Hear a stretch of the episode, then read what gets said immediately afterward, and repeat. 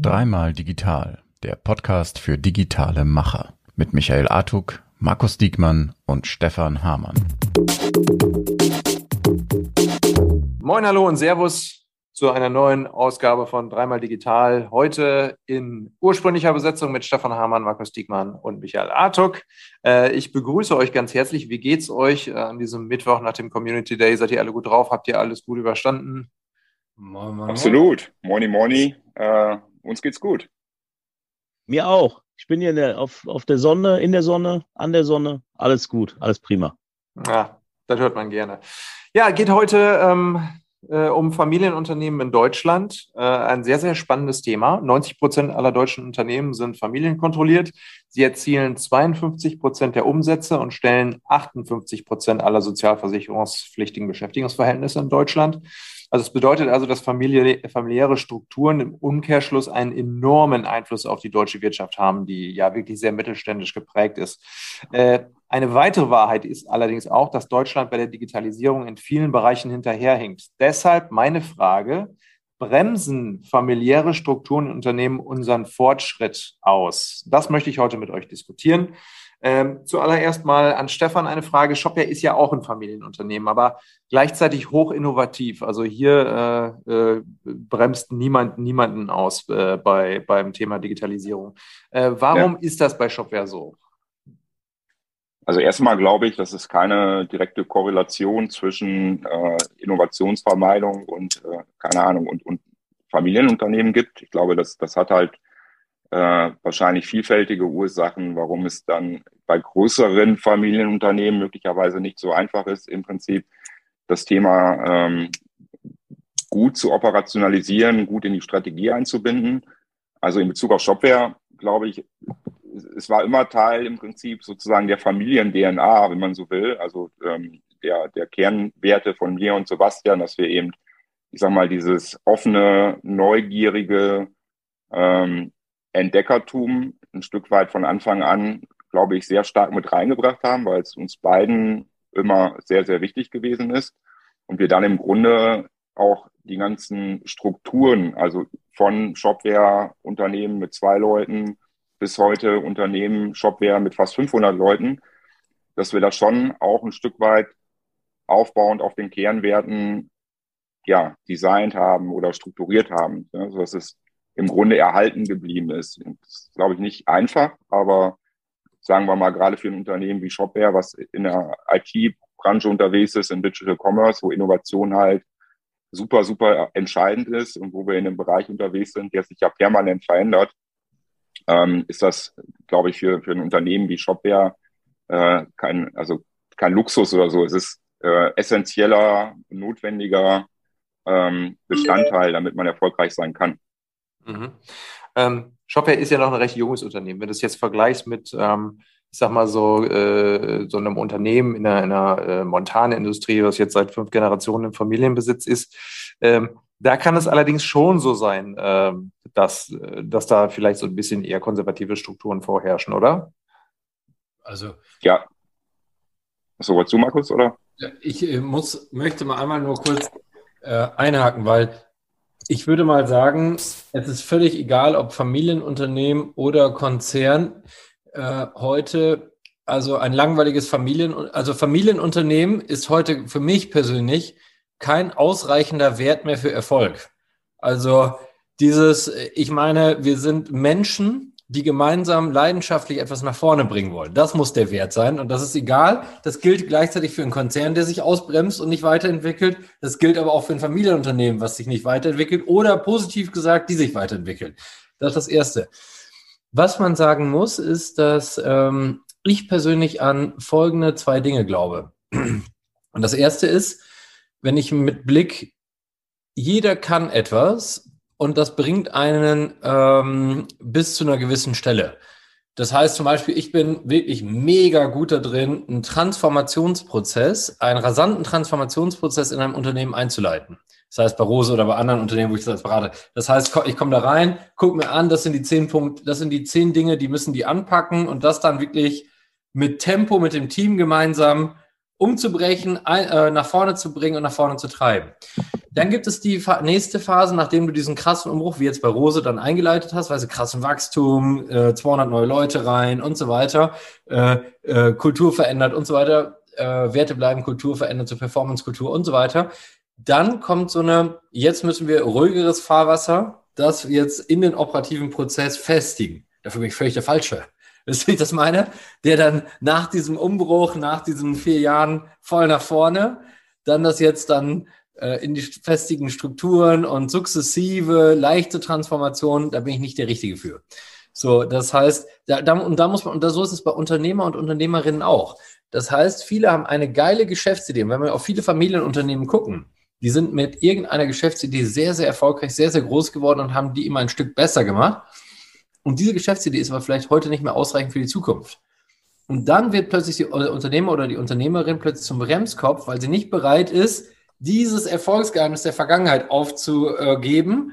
Und äh, das kann man damit übersetzen, zum Beispiel Shopware mit der Entscheidung, auch einen Investor reinzuholen, äh, damit sich auch einem Investor zu stellen.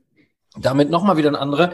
Das ist wirklich so ein, so ein notwendiger Evolutionsschritt, äh, den man vor fünf Jahren, und ich kenne Stefan ja schon ultra lange, vor fünf Jahren noch ausgeschlossen hat. Aber das zeigt, man ist anpassungsfähig, wenn es der Markt und der Kunde erfordert, das zu tun und der Entwicklungsbedarf. So, und daran scheitert das bei Familienunternehmen, dass sie diese Entscheidung häufig nicht treffen. So, und dass sie dann nicht mutig genug sind und einen Grundsatz äh, vergessen. Veränderung ist keine Kritik an der genialen, glorreichen äh, Vergangenheit, sondern ist eine Notwendigkeit für die Zukunft. Und manchmal muss man es rasanter machen. Und ich sehe das bei so vielen Unternehmen. Möchte mal sagen, äh, möchte mal mein Lieblingsbeispiel so aus 2010, 2011, 2012. Die ganzen Textilunternehmen, die Top 100 in Deutschland, die, das sind auch Familien, die Top 100, das sind familiengeführte Betriebe meistens gewesen noch damals. Und wenn man sich die anschaut, plötzlich sagten die, hm, E-Commerce scheint wichtig zu sein. Und das war, ich meine, das ist zwölf Jahre her oder 13 Jahre her, das war wirklich so 2009, 2, äh, 2010, 2011, das war diese große Umbruchphase in der Textilbranche. Und dann sagen die, ja, dann nehmen wir mal einen Azubi, der, äh, der kann mal das Shop-Projekt übernehmen und dann nehmen wir noch mal so einen Mitarbeiter. Ich selber als Inhaber möchte auch gar nichts davon wissen. Ich bin so ein stationärer Typ. Ich möchte auch gar nicht mich damit selber beschäftigen müssen. So, da kannst du vor, da konntest du schon reinkommen. Als, damals war ich noch Berater, könnte ich schon damals sagen, das wird nichts. Weißt du? Äh, weil wenn du das nicht mit der, dann konnte dir dieser Inhaber oder diese Inhaberin, die konnte dir aber eins zu eins sagen, was sie beim Kantinenprojekt in der Möbelbranche, das war nämlich in der Möbelbranche genau das gleiche, wenn die dann ein Restaurant aufgebaut haben, da konnte dir jedes Detail vom Innenarchitekten, warum der das und jenes, aber vom Online-Shop keine Ahnung. Und wenn die dann sagen, diese notwendige Transformationsphase, die gehe ich nicht, dann wird es nichts. Und das heißt, äh, das heißt, darum glaube ich, dass Unterne Familienbetriebe immer darauf angewiesen sind, maximal Freiraum der Geschäftsleitung darunter zu geben und Vertrauen. Und wenn sie sagen, ich kann dieses eine Thema nicht und sie schätzen sich da wirklich ehrlich ein, dann da aber wirklich ernsthaft jemand reinzuholen und was zu lassen. So, und das ist das, wo ich sage, Familienunternehmen ist kein Wert mehr, der ausreicht, sondern Transformationsfreude, äh, Weiterentwicklung und Veränderungsfreude, das ist der Wert, worauf es ankommt. Mhm. Du hast ja gerade gesagt, ich dass muss ja, ja. Ah, okay, Michael, ganz kurz nur. Ganz kurz. Äh, ich sehe immer wieder, äh, ich bin ja auch so ein bisschen da unterwegs, ne, ja. schon mal, und dann sehe ich immer so diese, diese Patriarchen, ja, also das, guck dir einen Stefan an, jetzt nehmen wir mal einen Stefan, ne? den kenne ich ja nun jetzt auch ein bisschen, ne? Ja. So, wie, wie er so ist, wie, wie, wie er sich gibt, wie er auch beim SCD mit jedem, wirklich jedem auch geredet hat und so, ne? Und dann hast du diese anderen, diese Typen, ich will das gar nicht böse sagen, aber das sind dann so Patriarchen, ja. Da kommt dann so ein, weiß Diekmann um die Ecke, hör mal, wir müssen das, das, das verändern. Dann der sagt, ja, was willst du, du Vogel, geh weg, ja. Also die gibt's ja auch. Das ist echt ein Problem. Weil der Markus hat es gerade so schön gesagt. Die Veränderung muss ja her. Es geht doch nicht darum, zu sagen, etwas, was früher war, ist schlecht, sondern es geht genau darum, und das hat der Markus so schön gesagt, wir stellen uns jetzt für die Zukunft auf. Und da sehe ich in unheimlich vielen äh, Familienunternehmen immer diesen Patriarchen, der, also ihr wisst, wie ich das meine, es können auch mal zwei Brüder sein oder so, ist egal, ja. aber die, die gibt's einfach zu oft. Ich denke mal, da wird äh, mir der ein oder andere von euch zustimmen. Also ich kann vielleicht mal ganz kurz äh, tatsächlich zustimmen. Ich habe nämlich im Vorfeld dieses Podcasts mit, äh, mit ein paar Chefs aus mittelständischen Familienunternehmen gesprochen und habe einfach mal gefragt, warum äh, oder woran es beim Thema Digitalisierung und Fortschritt hakt. Also oft wurde halt einfach äh, das Thema Faulheit genannt. Ähm, Angst, dass etwas nicht klappt, war auch ziemlich groß. Scheu, mehr Aufwand und äh, zu wenig Zeit. Äh, Angst vor zu viel Transparenz. Und tatsächlich, man glaubt es kaum, äh, viele haben auch gesagt, ja, nee, wenn ich dann zu äh, durchsichtig bin mit dem ganzen äh, digitalen Krimskrams, habe ich nicht mehr die Möglichkeit, ab und zu nochmal was ohne Rechnung zu machen. Also das ist jetzt wahrscheinlich die Ausnahme.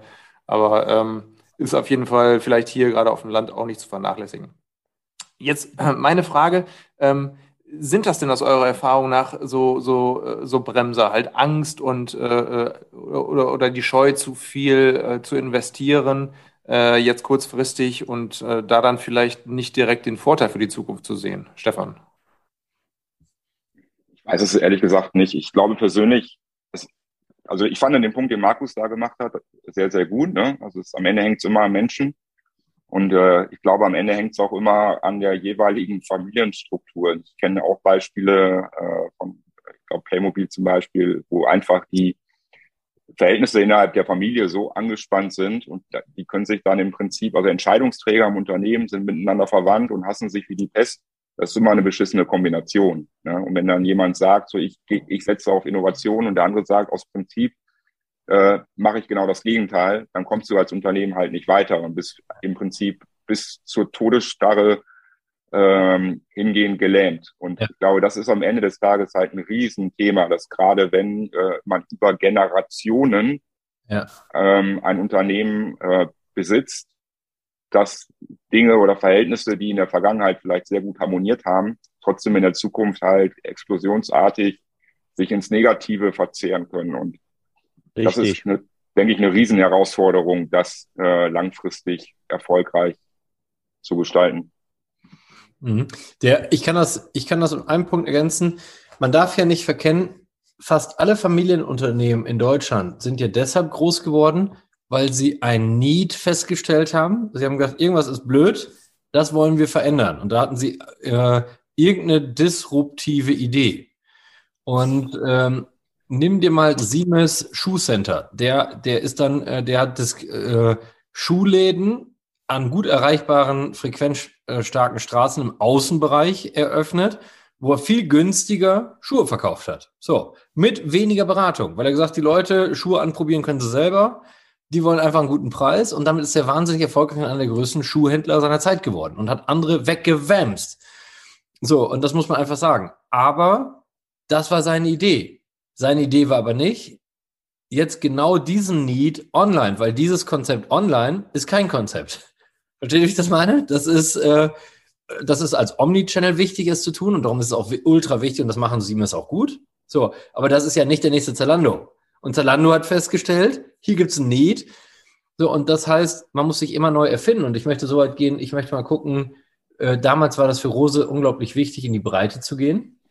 Äh, 13 Länder was haben wir gemacht? 2000, äh, was haben wir vor vier Jahren gemacht? Wir haben wirklich acht Länder abgeschnitten. Nach vier Wochen, nachdem wir da mit dem Team eingestiegen sind. Weil wir gesagt haben, die Idee war super. Heute wollen wir aber nur fünf machen, weil aber in den fünf werden wir richtig bedeuten, werden wir richtig die Marktführerschaft übernehmen. Was sollen wir auf 13 Märkten kämpfen, wenn wir noch nicht mal in fünf uns durchgesetzt haben? Das ist, äh, und wir haben gleich im ersten Jahr, aber jetzt musst du dir mal vorstellen, diese Entscheidung, Erwin Rose und er wird es zugeben, wenn er jetzt hier wäre, es wird ihn schwitzen geraten, als ich ihm das vorgestellt habe, dass wir das mit dem Team entschieden haben, weil er sagte, scheiße Markus, du schneidest wirklich Millionen von Umsätzen ab. Bist du dir sicher? Und wenn das nicht klappt, verlieren wir Millionen von Umsätzen. Und wir sind im ersten Jahr, und ich so, nein, ich habe so, wir sind sicher, das klappt und das Team ist auch sicher und ich habe das Team auch hinterstehen, wir machen das. Und wir haben das wirklich nach vier Wochen entschieden. Und wir sind in dem ersten Jahr insgesamt um 31 Prozent gewachsen. Und das hatte noch nichts mit Fahrradboom und gar nichts zu tun. Ich will nur sagen, nur mit Fokus. Aber diese Entscheidung treffen einfach zu wenig Unternehmen. Dann haben wir gesagt, wenn wir äh, online erfolgreicher werden, dann brauchen wir krasses Team und haben ganz Kommerz übernommen. Das haben wir viele und haben eine ganze Agentur, weil wir gesagt haben, wir sind schon gut drauf online und wir haben ein gutes Team, aber das reicht nicht. Wir müssen noch mehr so eine Performance-Macher und Macherinnen dazwischen haben. Und diese Entscheidung, Gesellschaftsanteile abzugeben an Fremde, weißt du, die nicht Familie sind, und dazu diesen Vertrauen zu haben, das machen zu müssen, da muss man ja Erwin mal ganz großen Respekt zollen, dass er das alles mitgemacht hat, weißt du, das, und das mit fast 80 Jahren. Also das ist ja wirklich enorm, dass der, und das meine ich. Aber der Erwin, der war immer so ein Typ, der change- und transform transformationsfreudig war. Und der hat gedacht, okay, wenn das jetzt das der Need ist, dass wir da schneller sind, dass wir gegen unseren Wettbewerb, Ähm, ja, und äh, das ist das, diesen Mut, diesen Mut zu entscheiden und auch Mut, sich ehrlich äh, einzugestehen, was man als Inhaber, früher war der Inhaber ja Gott gleich. So, der Inhaber, egal was er sagte, in jedem Meeting, weißt du, da, du hast die klügsten Leute und äh, Frauen und Männer da sitzen, die wirklich Top-Spezialisten waren. Dann kam der Inhaber rein und dann wurde er gefragt nach der Meinung und der hat dann eigentlich keine Ahnung gehabt oder keine ausreichende Ma zu manchen Themen und hat trotzdem eine Meinung abgegeben und alle haben dann, ja, ja, super gut, super gut, Insta ist gar nicht wichtig. Verstanden. Yes, Insta ist nicht wichtig. Wir sind nämlich hier die, wir brauchen kein Insta. E-Commerce ist dumm, E-Commerce ist nicht wichtig, wir verstehen das alles, wir sind da genau deiner Meinung.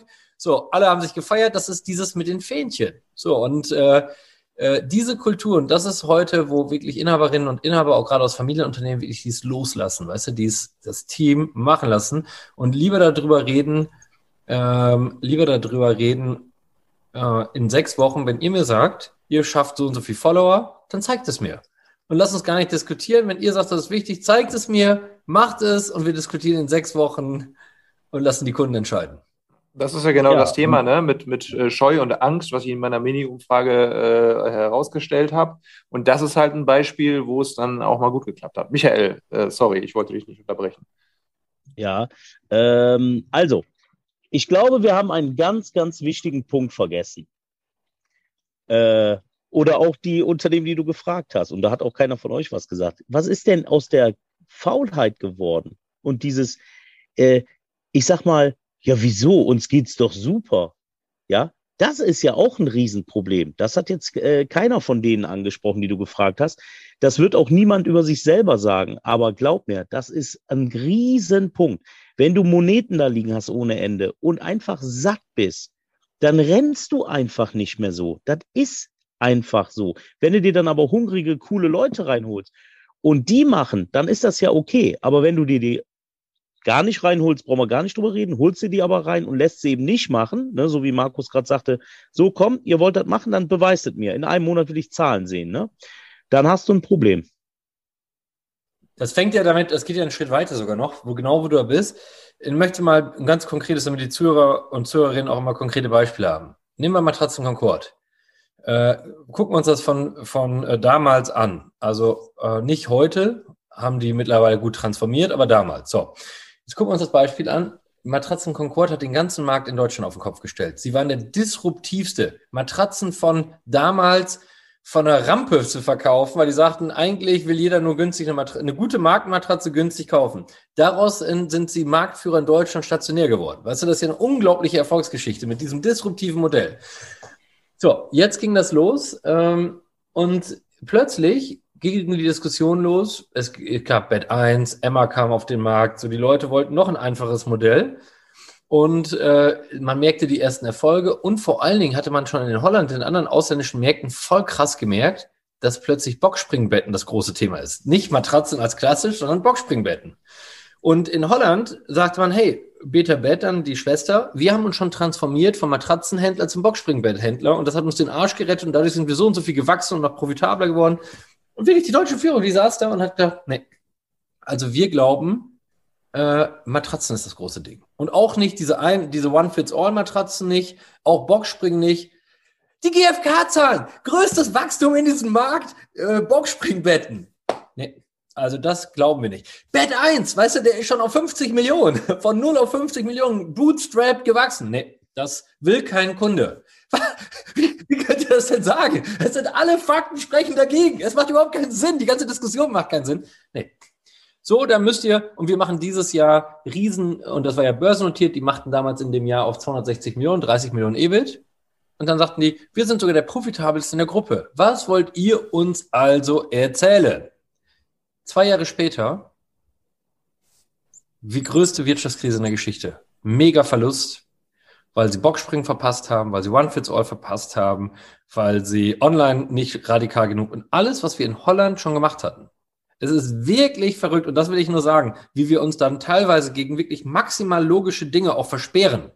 Weißt du? Und äh, das dürfen wir nicht machen. Wir müssen immer den äh, so open-minded bleiben. Das ist nicht, das fällt mir schwer, das fällt jedem schwer. Also komm, ganz ehrlich, wenn man einmal so ein äh, äh, Winning Fact hat, und das kann man wieder aus dem Fußball wunderbar lernen Denn im Fußball ist es sensationell und dafür muss man jetzt kein Sportfan sein, nur das zu adaptieren. Weißt du, du wirst in einem Jahr Champions League-Sieger und hast irgendwie das Spiel neu revolutioniert, weil dir irgendeine Taktik eingefallen ist, wie du aggressiveren Fußball, Angriffsfußball oder irgendwas spielst. Und plötzlich macht das aber jeder oder jeder hat sich angepasst und hat eine bessere Abwehr dafür, äh, Abwehrmechanismus gefunden. Und plötzlich ist dein, ja, und plötzlich ist dein Winning Fact ist nichts mehr wert. Weißt du? Und darum müssen sich Fußballvereine alle zwei, drei Jahre in ihrer Taktik immer so krass weiterentwickeln. Äh, und wir im Business hängen 30 Jahre noch, weil 30 Jahre kleben wir an diesen alten Winning Facts von früher. Die kleben wir auch noch an die Wände, weißt du? Und sagen, hey! Ja. Erinnert mich irgendwie an die Folie, die ich nächste Woche vor der Wirtschaftskammer Kärnten bringe. Da ist so eine Folie, da geht es um Ignoranz. So, äh, das sprichst du ja. ja. im Prinzip an, ne? Äh, Ignoranz. Ja. Und äh, wenn wir das dann mit so einer Freudigkeit und darum, ich äh, darf das ja heute mal so sagen, aber ich bin ja wirklich, hatte gestern noch ein geiles Meeting mit Boris, äh, Boris von Shopware und äh, in meiner neuen Rolle als Evangelist, weißt du, das ist ja wirklich geil, weil wir auf so eine Erfolgsgeschichte, aber jetzt ja auch da weiter neu denken, wie wir noch neue Marktfelder einfach bekommen können.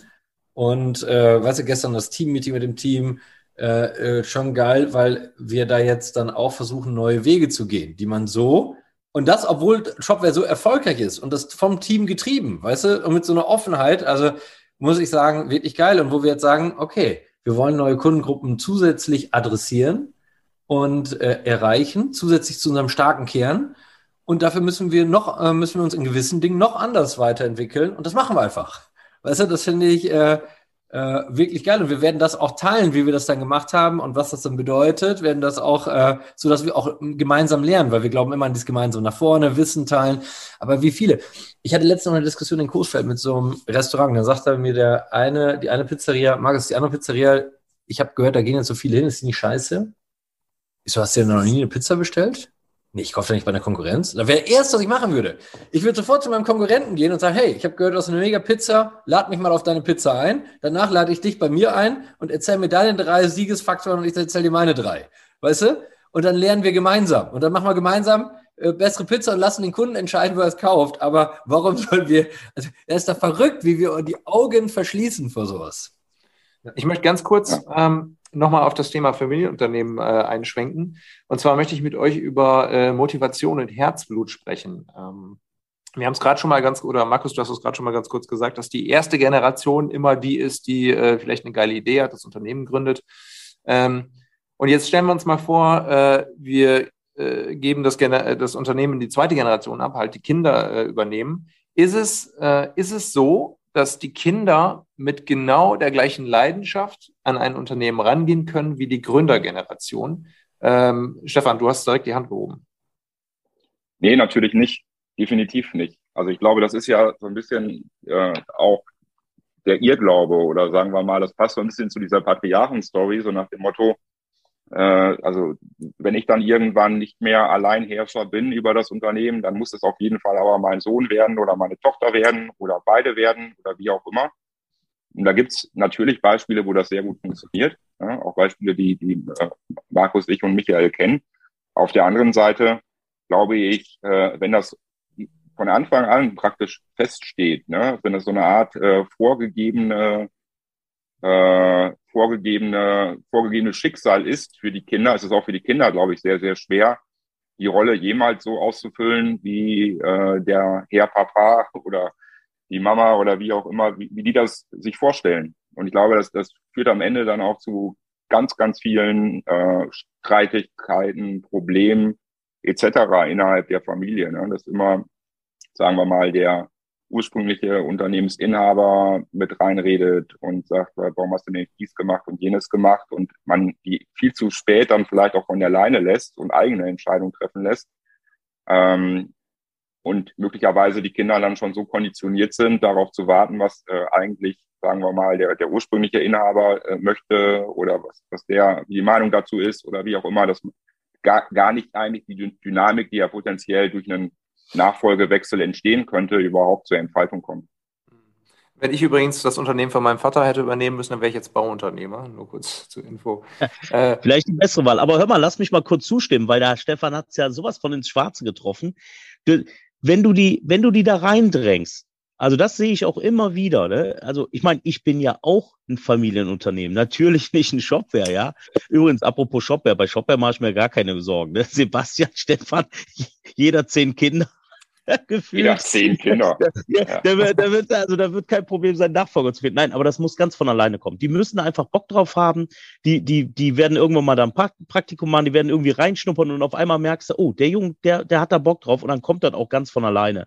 Ich bin da völlig beim Stefan. Das zu erzwingen, halte ich für völligen Schwachsinn. Ich habe drei Töchter. Also äh, ich habe mir da nie irgendwie vorher Gedanken gemacht, um, ja, die sollen meinen Werkzeughandel übernehmen, ja. Äh, lass sie doch machen. Die eine wird jetzt Lehrerin und alles gut.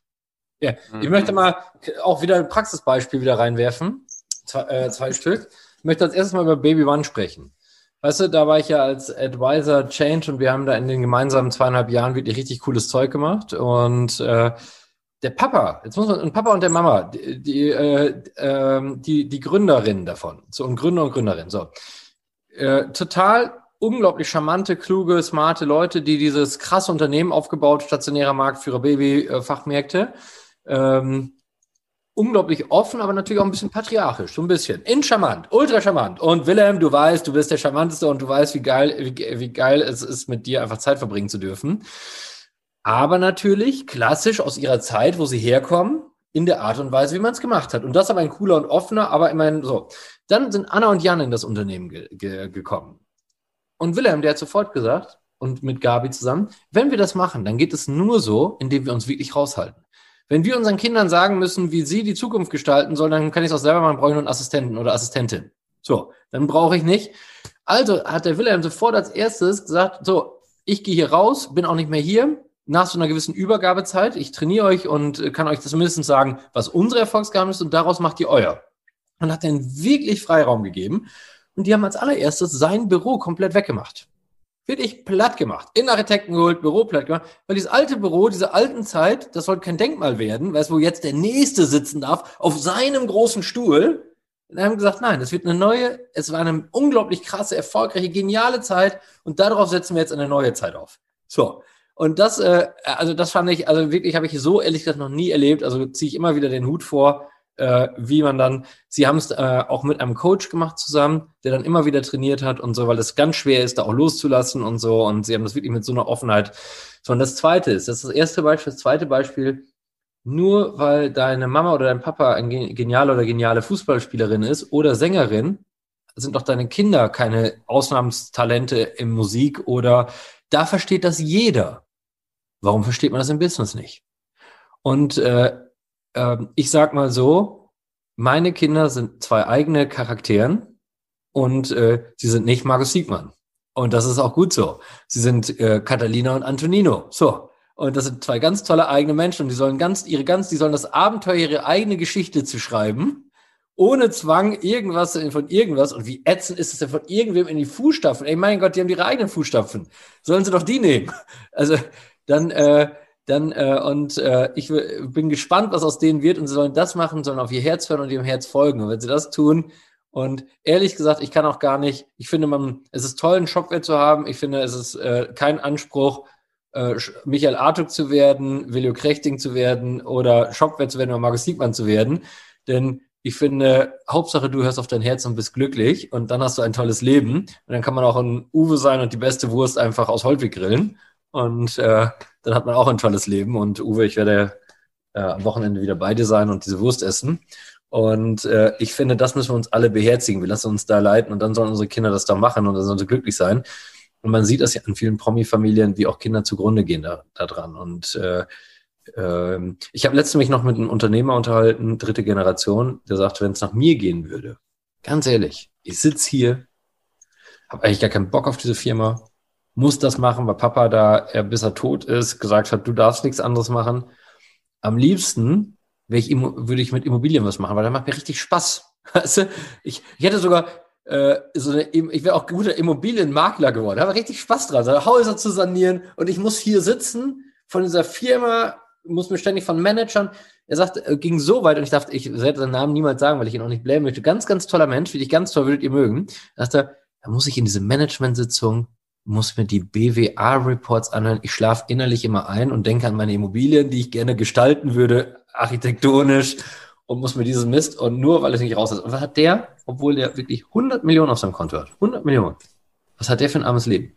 Weißt du? Und äh, das sollten wir doch alles beherzigen. Lasst uns die tollsten und lasst uns darauf achten, wer die tollsten sind. Und wenn man echt keinen tollen Mitarbeiter oder Kollegen oder von außen jemand findet, der dann die Fußstapfen übernehmen kann oder was Neues, eigene Fußstapfen raus machen kann, dann muss man vielleicht auch Besitzstolz aufgeben und sagen, ich mache daraus ein Management geführte Bude. Weißt du, das ist auch okay. So, und äh, das muss man auch so sehen. Also das Thema ist ultra spannend. Ähm, liebe Leute, wir nähern uns tatsächlich aber leider dem Ende. Ich kann mir allerdings nach heute vorstellen, äh, hierzu eine zweite Folge zu machen. Abschließend ähm, möchte ich euch noch fragen, wenn ihr alle äh, einen, einem, einem typischen Patriarten eines Familienunternehmens einen Tipp mit auf den Weg geben würdet, welcher wäre es? Michael, willst du anfangen? Klar. Meiner wäre, geh nach Hause, grill dir eine Wurst vom Uwe, scheinbar heißt der, oder was? Ne? Ja, Uwe. Und lass mal, lass mal die anderen machen. Du hast jetzt lang genug da gemacht und jetzt genieß mal dein Leben. Ja. Stefan? Meins geht in die exakt selbe Richtung. Ich würde auch sagen, äh, geh sozusagen als alter, stolzer Kapitän von Bord und äh, lass mal die modernen, äh, revolutionären, revolutionäre Charaktere, Persönlichkeiten an Steuerruder weil das, glaube ich, am Ende den Unterschied macht zwischen Stillstand und Fortschritt. Ja. Ich würde mich dem anschließen, würde einfach sagen, siehst auch da wie beim Fußball, du warst der Beste für deine Zeit und jetzt such dir die Beste oder den Besten für diese Zeit. Vielen Dank an euch, vielen Dank an die Zuhörerinnen und Zuhörer. Wir sehen uns bzw. hören uns beim nächsten Mal. Macht's gut.